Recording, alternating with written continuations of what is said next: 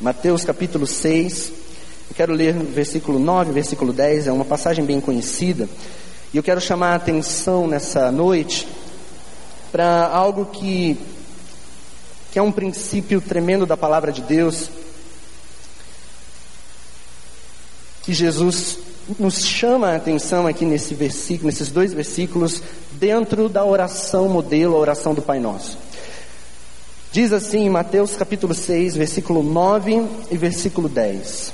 Vocês orem assim: Pai nosso que estás nos céus, santificado seja o teu nome, venha o teu reino, seja feita a tua vontade, assim na terra como nos céus. Venha a nós o teu reino. Essa é uma oração interessante, eu fico me perguntando, por que é que Jesus está orando, venha o teu reino? Será que o reino de Deus já não veio?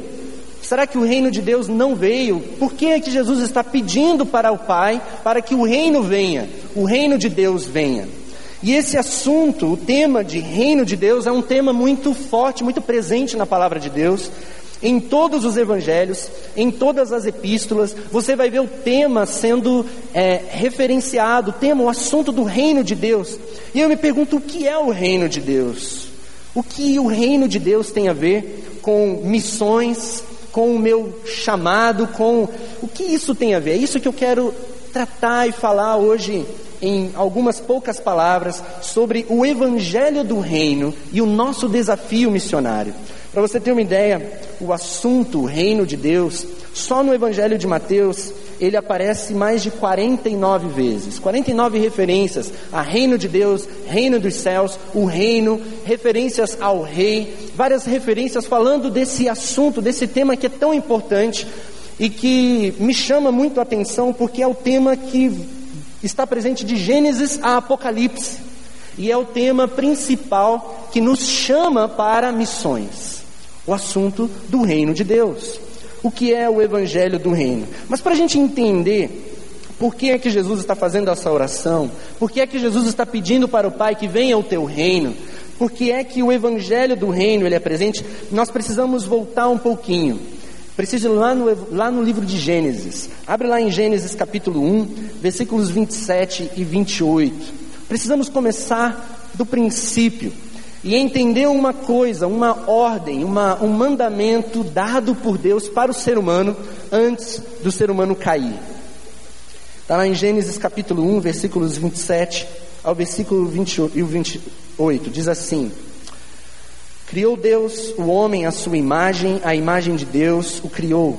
Homem e mulher os criou. Deus os abençoou e lhes disse: Sejam férteis e multipliquem-se encham e subjuguem a terra, dominem sobre os peixes do mar, sobre as aves do céu e sobre todos os animais que se movem pela terra. É interessante porque Deus cria o ser humano, o homem, a mulher, e Ele os cria à sua imagem e semelhança.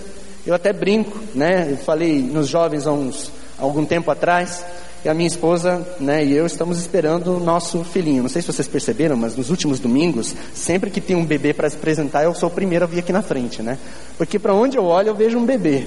Porque a gente está esperando, ela entrou no nono mês, daqui a pouco está chegando. Estou orando só para não nascer no missionário, né? Mas está chegando. E aí as pessoas perguntam, né? Por que é que Deus fez você? E aí eu faço a mesma pergunta: por que é que eu e a minha esposa escolhemos ter um filho? Por que é que você, casado, que tem filhos, escolheu ter filhos? A resposta é a mesma.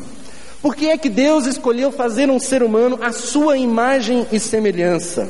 Escolheu para ter alguém que possa chamar de filho, de filha, alguém que pudesse caminhar junto, alguém que pudesse se relacionar, ter um relacionamento de pai e de filho. Deus criou o ser humano à sua imagem e semelhança, e a Angelina vai ser a nossa imagem e semelhança. Não sei se vai ser mais a minha imagem ou mais a imagem dela, mas vai ter um pouquinho da nossa imagem e semelhança. Nós temos, né, o rosto, a cara, o jeito de Deus, fomos criados para termos esse relacionamento com Deus. Mas Deus também nos deu uma missão. Deus nos deu, antes da queda, essa ordem dada para Adão e Eva, dizendo: enchem e subjuguem a terra. Subjuguem a terra. Dominem sobre os peixes do mar. Dominem sobre as aves do céu. Dominem sobre as coisas que eu fiz. Dominem sobre o meu reino. Dominem sobre a minha criação. Subjuguem tudo isso.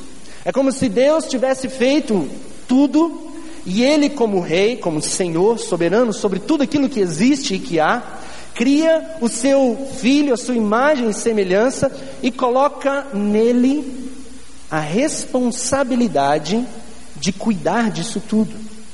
A responsabilidade de dominar sobre isso tudo, como um representante legal, como alguém que falasse no nome do rei, alguém que falasse no nome de Deus, alguém que representasse o próprio Deus.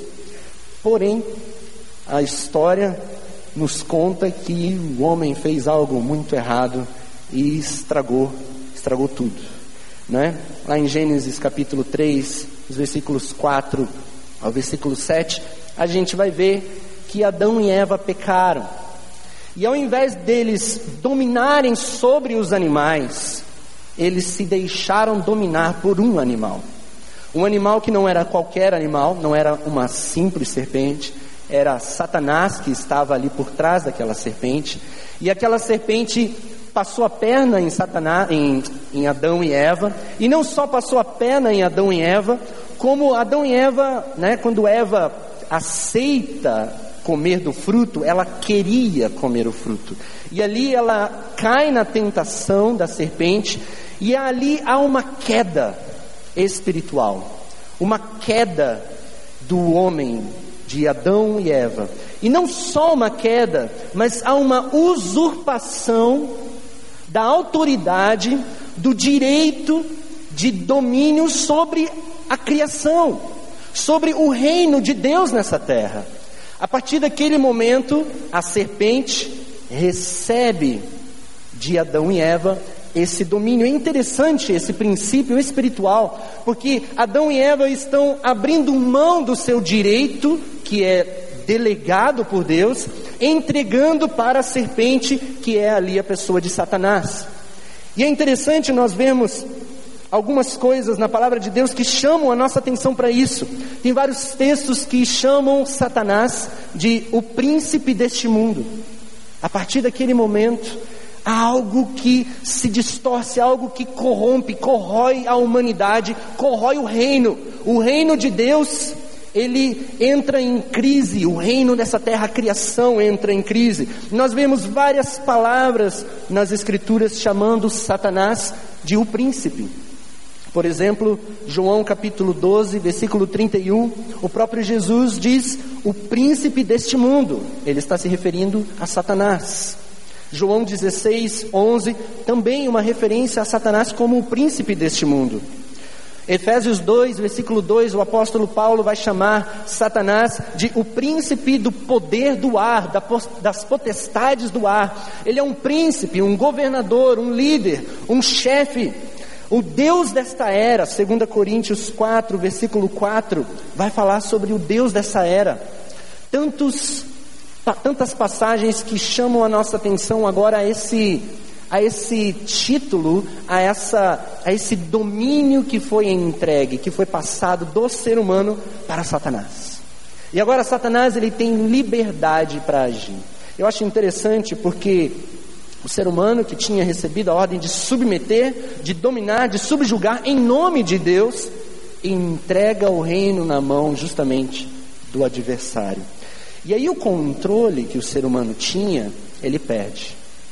Ele perde o controle de si mesmo, ele não consegue mais controlar as suas emoções direito, o seu medo, a vergonha, ele começa a ser dominado pelas suas emoções, ele começa a ter é, problemas seríssimos com sentimentos que o aprisionam, que agora ele é dominado por esses sentimentos.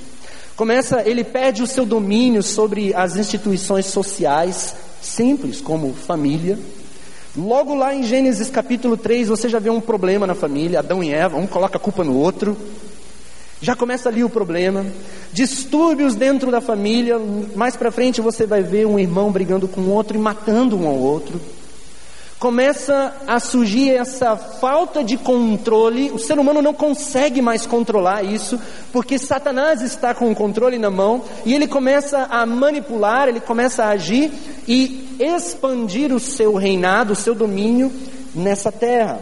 E aí surgem as guerras, as violências, a natureza que o ser humano tinha sido ordenado para subjugar, agora ele também está debaixo disso.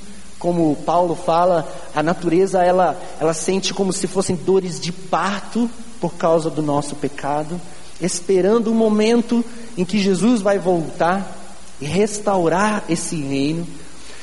Isso acontece porque o ser humano entregou esse, esse domínio para Satanás. Lucas 4, versículos 5 a 7, no famoso momento em que Jesus ele é tentado por Satanás no deserto, o diabo diz assim: o diabo levou a um lugar alto e mostrou-lhe num relance todos os reinos do mundo. Ele disse: Eu lhe darei toda a autoridade sobre eles e todo o seu esplendor, porque me foram dados. Olha a palavra de Satanás. Ele está né, provocando Jesus ali, ó, me foram dados. E Jesus não questiona isso, porque é verdade. As nações, nós demos autoridade para Satanás agir e ele age com muita liberdade. Nós vivemos em um mundo em que parece que há uma guerra acontecendo. A ordem que nós recebemos de subjugar todas as coisas, nós não obedecemos. E é por isso que nós vivemos em um mundo caído. E é por isso que Jesus veio para restabelecer o reino de Deus. Esse é o motivo porque o tema, o assunto de reino de Deus é tão importante nos evangelhos e na palavra de Deus. Você vai ver, por exemplo, lá em Mateus 3, versículos 1 a 2, 1 e 2, você vê João Batista começando o seu ministério. E ele começa pregando o quê? Ele diz assim: Naqueles dias surgiu João Batista pregando no deserto da Judéia, e ele dizia: Arrependam-se, porque o reino dos céus está próximo. Arrependam-se, porque o reino dos céus está próximo. Jesus é batizado por ele, ele começa o seu ministério. Jesus começa o seu ministério pregando o quê? Mateus 4, 17. Daí em diante, Jesus começou a pregar: Arrependam-se, pois o reino dos céus está próximo. Jesus chama os seus discípulos, os seus apóstolos, ensina, prega e um dia ele envia para eles pregarem o Evangelho. E o que ele manda eles pregarem? Mateus capítulo 10, versículo 7. Jesus diz: Por onde forem, preguem esta mensagem: O reino dos céus está próximo. O reino dos céus está próximo. Mas o que é o reino dos céus? Que mensagem é essa? Que é a mensagem principal que nós precisamos primeiro ouvir e depois pregar. Que mensagem é essa que João Batista, Jesus, os apóstolos estão pregando, dizendo: arrependam-se, porque o reino dos céus está próximo. Essa palavra arrependimento ela no grego ela é metanoia e ela significa mudem as, as suas mentes, mudem o seu coração, mudem, arrependam-se, mudem a forma de vocês pensarem, mudem o coração de vocês. E ele diz: por quê? Porque o reino dos céus está próximo. Reino é uma palavra que do grego é basileia, e é uma palavra que é mais do que simplesmente reino político, como às vezes a gente, ao ler, a gente imagina. A gente já imagina um reino, né, político. Deus não, Jesus aqui não está falando sobre um reino político. A palavra basileia, ele é mais do que um reino político, embora envolva também um reinado político. Ele está querendo dizer no sentido de soberania, reinado. Em outras palavras, João Batista está dizendo: mudem o coração de vocês, Mudem a mente de vocês. Submetam a vida de vocês. Submetam o coração de vocês ao reinado de Deus. E não mais ao próprio reinado do coração de vocês e ao reinado de Satanás. Submetam o coração, a vida, a mente, o comportamento de vocês, tudo na sua vida ao reinado do Deus Todo-Poderoso. Renda-se ao senhorio de Deus, porque muitas vezes nós falamos que servimos, mas na verdade o Senhor não é o Senhor da nossa vida. Esse é o Evangelho do Reino. E ele diz: porque o reino está próximo. O reino está próximo. E a palavra próximo ali, egizo, significa está na mão, está aqui, chegou. O reino de Deus chegou. E também pode significar que o rei chegou. Porque o próprio Jesus estava ali e ele é o rei que representa o reino. E ele está dizendo: arrependa-se, porque o rei chegou. E essa é uma palavra muito interessante porque ela denota duas coisas. Esse alerta para arrependimento. Ele, Jesus está nos chamando a atenção, dizendo assim: arrependa-se, porque agora é tempo de arrependimento. Arrependa-se, porque esse é o momento de arrependimento. Arrependa-se agora, enquanto dá tempo, porque daqui a pouco o rei vai vir e ele vai vir novamente, mas não com graça e misericórdia mais.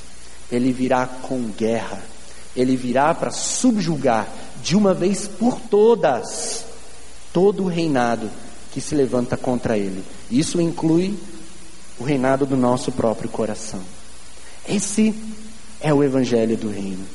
Quando nós olhamos para o mundo e vemos tantas pessoas perdidas, tantas pessoas que têm servido o seu próprio coração, tantas pessoas que têm servido a Satanás em tantas e diferentes expressões do reinado de Satanás nessa terra.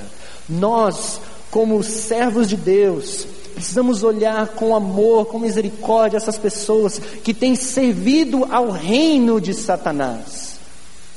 E colocarmos as nossas vidas à disposição do Rei Jesus e dizer: Senhor Jesus, eu quero ir, eu quero levar o teu evangelho do reino de arrependimento, de reinado do Senhor na vida dessas pessoas, para que elas possam ser transformadas, para que elas possam ser quebrantadas, para que elas possam se entregar ao Senhor.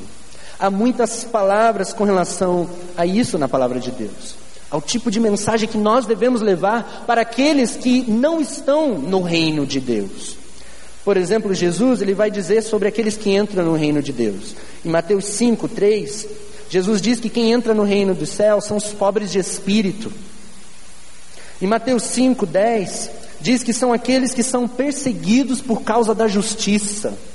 Justiça é realizar a vontade de Deus. Eu realizo a vontade de Deus, sou perseguido mesmo assim, porque estou disposto a pagar um preço. Às vezes as pessoas perguntam, né? Ah, por que, que agora que eu aceitei Jesus está acontecendo tanta coisa ruim na minha vida, tanta perseguição? É claro, querido, você não chegou no céu ainda. Você está numa luta. Há uma ação de Satanás nessa terra. Há um reinado de Satanás nesse mundo agindo nas várias, em vários lugares na vida de muitas pessoas. Nós estamos no meio disso. Nós precisamos aprender a subjugar o nosso coração diante do Senhor e submeter todas as coisas ao senhorio do Deus Todo-Poderoso. Mateus 7, 21 diz que entra no reino dos céus aqueles que fazem a vontade do Pai. Em Mateus 21, 43, diz que entram no reino dos céus aqueles que dão frutos. Mateus 19, 23 diz que dificilmente um rico entra nele. Em Mateus 5, 20, diz que o reino dos céus não é para aqueles cuja justiça é inferior aos dos fariseus e mestres da lei. Por que, que Jesus chama atenção para os fariseus e mestres da lei? Porque ele está dizendo: olha, eles falam que obedecem a Deus, eles falam que servem a Deus, mas na verdade eles não servem. Eles são senhores do próprio coração. Vocês querem entrar no reino dos céus, vocês precisam servir a Deus de verdade. Subjugar o seu coração, submeter a sua vontade. Colocar a sua família diante de Deus, submeter a sua, as suas decisões, submeter as suas escolhas, seu relacionamento, seu casamento, sua vida financeira, sua vida emocional, em todos os sentidos, submeter diante de Deus e dizer: Senhor, seja Senhor na minha vida. Essa é a mensagem que nós precisamos levar lá para fora. Levar para aquele teu colega de trabalho que está passando por dificuldades e dizer: Olha, você quer que Deus trabalhe na tua vida? Submeta a tua vida ao senhorio de Cristo e Cristo vai transformar a tua vida. Eu creio nisso, queridos. Eu creio. Eu já vi. Eu já vi prostitutas sendo transformadas em mulheres de Deus. Eu já vi traficantes sendo transformados em pregadores da palavra. Eu já vi pessoas vivendo no, no, no meio da, das drogas, no meio das, de tantas porcarias que afetam a nossa vida, deixarem isso, serem transformados pelo Evangelho e se transformarem em servos de Deus. Eu já vi tantas pessoas que receberam a mensagem, entenderam Jesus é Senhor da minha vida e permitiram Jesus transformar a minha vida. Se nós entendermos que Jesus pode, Jesus faz, mas para isso eu preciso proclamar isso ao coração das pessoas, nós vamos ver transformação na vida de muitas pessoas. Vamos ver pessoas sendo convertidas no nosso trabalho, na nossa família, na nossa casa, os nossos vizinhos, tantas outras pessoas que estão debaixo do senhorio de Satanás, que precisam conhecer a mensagem simples. Não tem segredo. É a mensagem simples. Arrependa-se. Submeta o teu coração ao senhorio do Deus Todo-Poderoso. Há um outro princípio que me chama a atenção é o princípio de que nós vivemos em uma guerra. Nós vivemos em uma guerra. E isso não é segredo. Você vive uma guerra diária. Uma guerra com a sua carne, uma guerra com o mundo, uma guerra com Satanás. E essa guerra afeta tudo na nossa vida. E para eu fazer missões, eu preciso aprender a declarar guerra. E o meu desafio nessa noite é desafiar você a receber novamente essa ordem dada por Deus para nós, de subjugarmos todas as coisas, a irmos para a guerra, a irmos para a batalha. Chega de medo, chega de vergonha, chega de você ficar sentado no banco, está na hora de você levantar e você dizer: Eu sou cristão. Eu quero fazer diferença na vida das pessoas que eu conheço. Eu quero fazer diferença na vida das pessoas pela qual eu corto, eu cruzo o caminho no meu, na minha ida para o trabalho, na minha ida para a faculdade. Eu quero fazer diferença na vida daqueles que Deus vai colocar no meu caminho. Eu não preciso fazer diferença na vida daqueles que estão tão longe de mim. Deus colocou perto de você, querido. Você pode fazer diferença na vida dessas pessoas. Eu quero, eu vou, eu sou chamado por Deus para amar. E para amar eu preciso estar disposto a declarar guerra contra Satanás.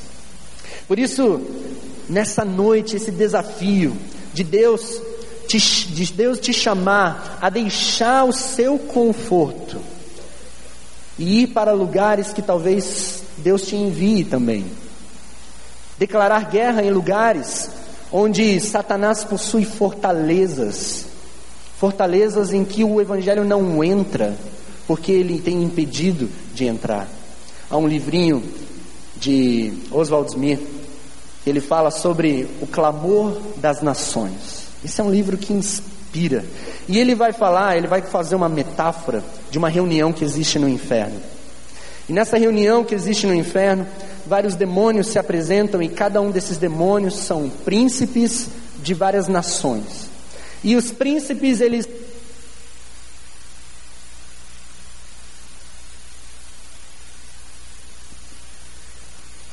Os príncipes, eles aparecem diante de Satanás e eles começam a dizer o que eles estão fazendo para impedir que os missionários cheguem naqueles lugares. E aí eles vão falando dentro daquela metáfora, dentro daquela história, dizendo assim: Ah, eu tenho criado guerrilheiros que têm matado e sempre que chega alguém perto eu mato. Outros dizem: Ah, não, eu coloquei nos lugares mais difíceis, porque quando o missionário tem que atravessar o frio, ele morre congelado, ele passa por situações difíceis, ele tem que passar por aquilo, ele morre, e todos eles têm morrido antes de chegar naquele lugar. E aí os anos vão se passando e aqueles príncipes chegam novamente diante de Satanás. E aí eles falam: E aí, como é que está lá? Diz, Olha, os missionários chegaram. Mesmo matando vários, eles foram. Mesmo tendo todas as dificuldades, eles foram. E hoje nós estamos perdendo as nossas nações. Eu acho tremenda essa visão porque eu creio que é exatamente isso que tem acontecido. Deus tem levantado guerreiros de Deus, missionários, servos de Deus, que estão dispostos a entrar lá no campo de batalha do inimigo, onde ele, onde ele tem os seus exércitos mais fortes, invadir a sua terra, entrar no terreno do adversário, enfrentar deserto, enfrentar frio, enfrentar montanhas que têm que ser subidas, tantos lugares que precisam ser escalados, florestas densas que muitas vezes têm que ser atravessados, doenças, enfermidades, problemas políticos, tantas coisas, mas enfrentam, atravessam aquilo e entram em guerra com Satanás. Não uma guerra humana, não uma guerra em que nós pegamos armas humanas, mas uma guerra espiritual, onde nós levamos transformação, quebrantamento de vidas e a salvação naqueles lugares. É por isso que Jesus nos chama para a guerra. Jesus nos chama para irmos. Ide por todo mundo, pregai o Evangelho a toda criatura. É por isso que Deus nos dá poder no seu Espírito. Jesus não nos dá poder para nós exibirmos isso um para o outro. Deus não nos dá poder para nós nos sentirmos bem no culto. Deus nos dá poder no seu Espírito Santo, como diz Atos 1:8, mas recebereis poder ao descer sobre vós o Espírito Santo e sereis minhas testemunhas, tanto em Jerusalém, Judéia, Samaria e até os confins da terra. É para isso que nós recebemos poder do Espírito Santo para sermos testemunhas, para entrarmos em guerra, em guerra contra Satanás. Satanás tem vencido batalhas bem perto de, da minha casa e da tua casa. Porque eu e você não queremos entrar em guerra com ele. Hoje, eu quero desafiar você a entrar em guerra com Satanás, a começar a orar, a começar a perguntar: Deus, o que o Senhor quer que eu faça? Deus, para onde o Senhor quer que eu vá? Talvez Deus vai pedir para você atravessar o mundo, talvez Deus vai pedir para você atravessar a rua, eu não sei. Mas hoje eu quero desafiar você a orar e dizer: Deus, eu quero entrar nessa batalha, Senhor, eu quero entrar nessa guerra. Paulo fala da batalha. Paulo vai dizer em vários momentos que ele está vivendo um combate. 1 Timóteo 6, versículo 12, ele está falando para Timóteo: combata o bom combate. Em 2 Timóteo 4, 7, ele diz: Eu combati o bom combate, terminei a carreira, guardei a fé. Ele diz lá em 1 Timóteo 1,18: Timóteo, meu filho, eu dou-lhe essa instrução, segundo as profecias já proferidas a seu respeito, para que seguindo-as você combata o bom combate.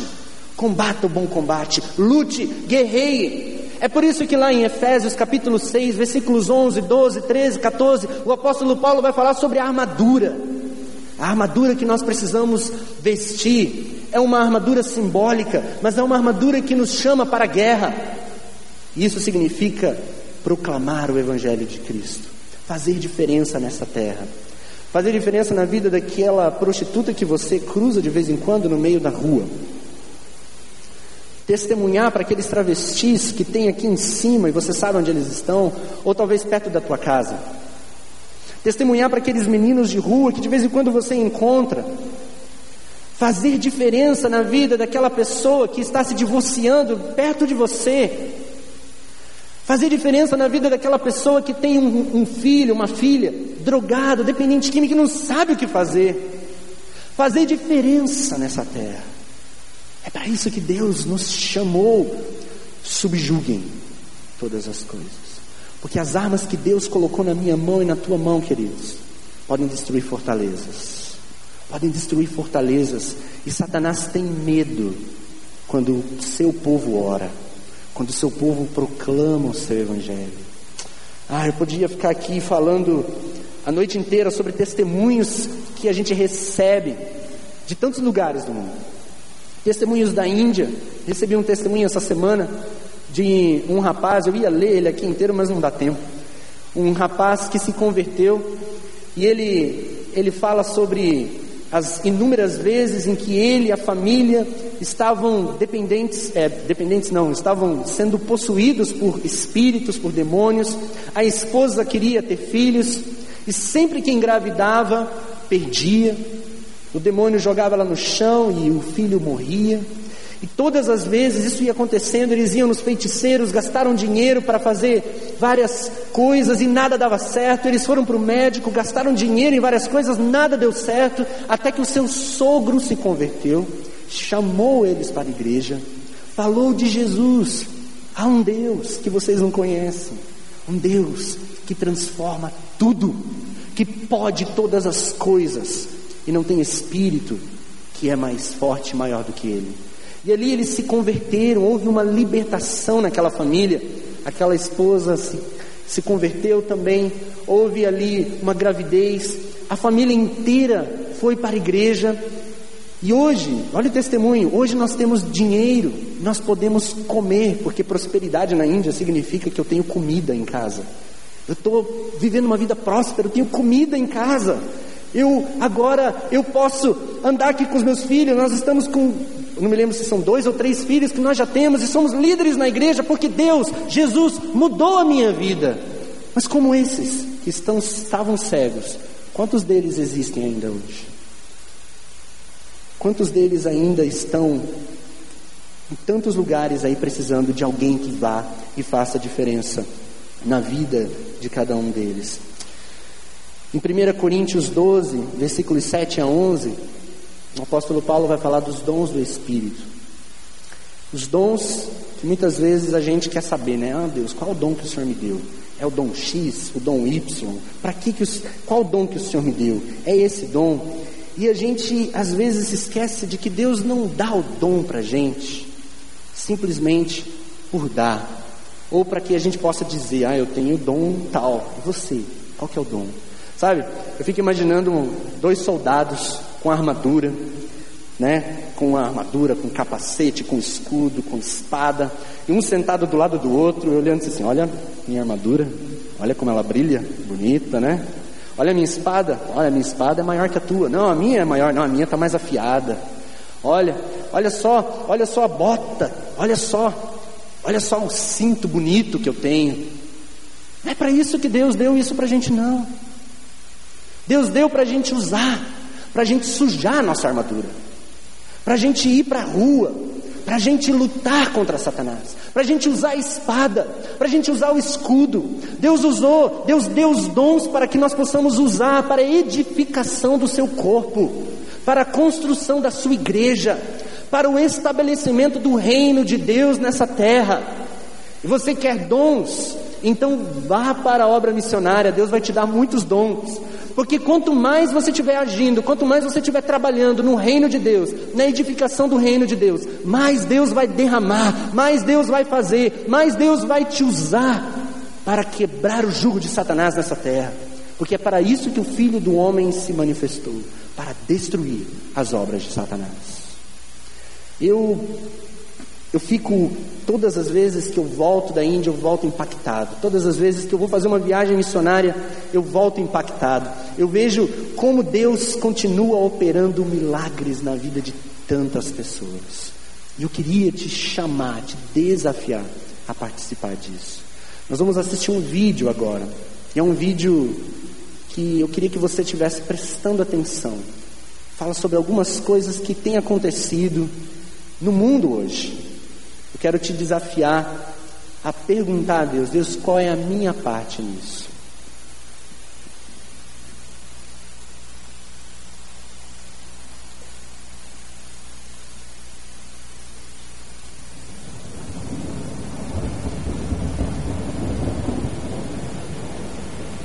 Job is not done.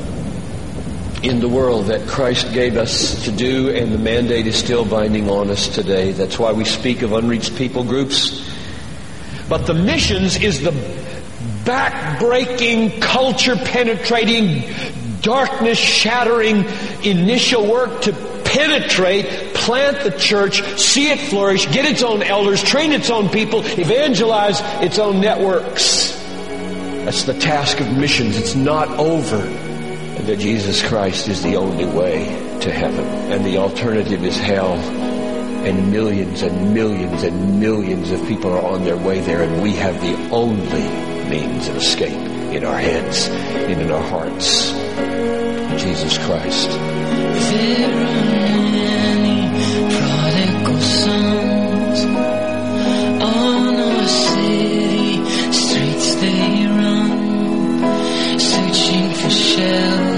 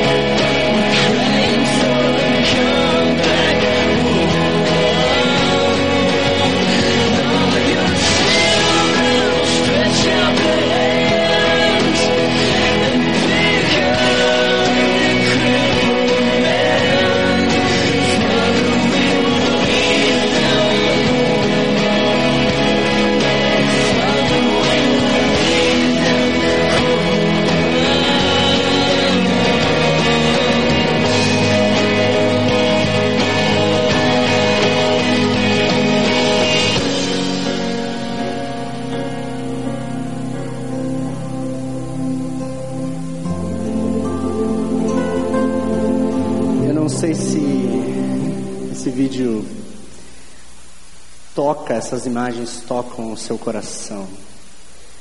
Mas é um pouquinho daquilo que eu sinto quando eu vejo. Eu vejo pessoas em tantos lugares do mundo que nunca ouviram falar de Jesus.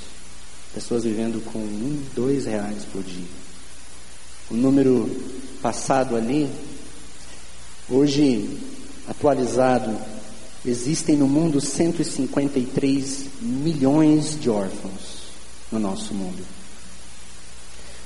A gente veio do Nepal agora há dois meses atrás. No Nepal, um problema seríssimo é o tráfico de crianças. Por ano são traficadas de 12 a 15 mil meninos naquele país, por ano. O que é que nós podemos fazer com isso? O que é que nós podemos fazer com isso? Que é que nós podemos fazer com isso? Eu queria, eu queria chamar aqueles que querem fazer alguma coisa, querem dizer assim: Deus, eu, eu quero, Senhor, ser um missionário do Senhor. Eu quero ser usado pelo Senhor para estabelecer o teu reinado nessa terra e declarar para Satanás que o reinado dele acabou nas famílias, nas vidas, nos países, nos lugares onde o Senhor me enviasse. Porque Deus, eu não fui chamado para ficar sentado na poltrona da minha casa. Eu não fui chamado por Deus para construir o meu nome nessa terra e construir o meu reino, mas sim para construir o teu reino. Eu não fui chamado para ficar jogando videogames. Eu não fui chamado para construir um mural de diplomas e dizer o que eu fiz na minha vida. Eu não fui chamado para construir uma conta bancária rica. Eu fui chamado para estabelecer o teu reino nessa terra. Eu fui chamado para fazer o teu nome famoso. Eu fui chamado para levar o teu evangelho, o evangelho do reino. Se você entende isso como um chamado para a tua vida, querido, Deus está falando ao teu coração nessa noite. E você quer dizer, Senhor, eu estou aqui, Senhor, eu quero ir. Porque o Senhor é o meu rei. Então me envia para onde o Senhor quiser me enviar. Se o Senhor quiser que eu fique em Curitiba, eu fico em Curitiba. Mas se o Senhor quiser que eu vá para a China, para a África, para a Noruega. Sabia que há mais cristãos no Paraná do que na Noruega? Há mais evangélicos aqui do que em toda a Dinamarca. Nós estamos perdendo o norte da Europa. Não são só os pobres que precisam de Jesus, não, os ricos precisam. Eu quero chamar você a vir aqui à frente. Não tem espaço aqui em cima, mas eu quero chamar você a vir aqui à frente, querido, para a gente orar com você. Consagrar a tua vida e dizer: Deus, eu estou aqui, envia-me a mim. Eu quero ser um soldado do Senhor. Vem, pode vir aqui à frente. Vem aqui à frente, eu quero orar com você.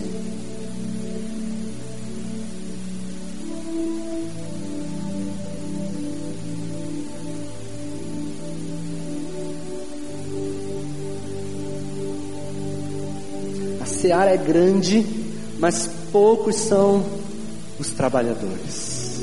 Onde estão os trabalhadores? Jesus disse: orem, clamem, para que Deus mande mais trabalhadores, porque os campos estão prontos, estão prontos. Eu falo todas as vezes na Índia, que é o lugar onde Deus tem colocado mais forte no meu coração. Não precisa de mais nada lá, é só pregar o Evangelho, só isso. As pessoas estão prontas para aceitar, para vir, para receber Jesus, para renunciar os deuses. Estão prontas, mas onde estão os trabalhadores? Nós precisamos de trabalhadores. Venha, querido, Deus está chamando você. Venha, se coloque à disposição. Diz: Senhor, eu estou aqui me alistando no seu exército. Eu quero ir. Eu quero ir. Quero convidar todos a se colocarem de joelhos, aqueles que estão aqui e vocês que estão aí, porque da mesma forma que Deus está chamando aqueles que estão aqui na frente para ir, Deus está chamando alguns aí para segurar as cordas, para orar, para sustentar, para manter a obra missionária através das suas ofertas. Porque isso também é necessário. Ah, Deus, nós estamos aqui, Senhor, todos nós, de joelhos diante da tua presença, declarando, Pai, orando como Jesus orou: Venha o teu reino, Senhor, seja feita a tua vontade, Pai.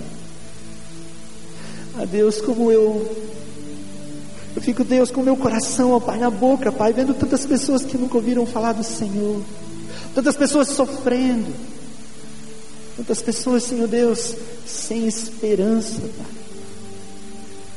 Tantas pessoas, Senhor Deus, sendo escravizadas pela mentira de Satanás. Tantas pessoas perdidas. Aqui perto da gente, Deus. Eu não preciso ir para o outro lado do mundo para ver isso. Deus, levanta a tua igreja, Senhor. Usa o teu povo, Senhor. Usa o teu povo, Deus, em nome de Jesus. Derrama sobre as nossas vidas a unção do Teu Espírito Santo, para que nós possamos ter poder do Senhor, para declarar guerra contra Satanás, contra as potestades que têm escravizado pessoas em toda essa terra, para que o Teu reino avance, Pai. Em nome de Jesus Que nós possamos viver o teu evangelho de forma, Senhor, que nós possamos ser sal nessa terra e luz nesse mundo. Que nós possamos, Deus, fazer diferença. Deus, aqueles que estão aqui na frente, Deus, se colocando diante do Senhor, eu peço que o Senhor transforme-os nos teus pés. Que o Senhor os envie para onde o Senhor quer que eles estejam indo, Pai. Capacita, prepara, Senhor. Derrama da tua unção, derrama coragem, força, no nome do Senhor Jesus e amor, amor, Pai, por almas perdidas. Ah, Deus, que o teu reino venha, que o teu reino venha, Senhor. Pai, nós submetemos rendemos nosso coração diante do Senhor e declaramos que o Senhor é Rei da nossa vida. Em nome do Senhor Jesus Cristo. Amém, Pai.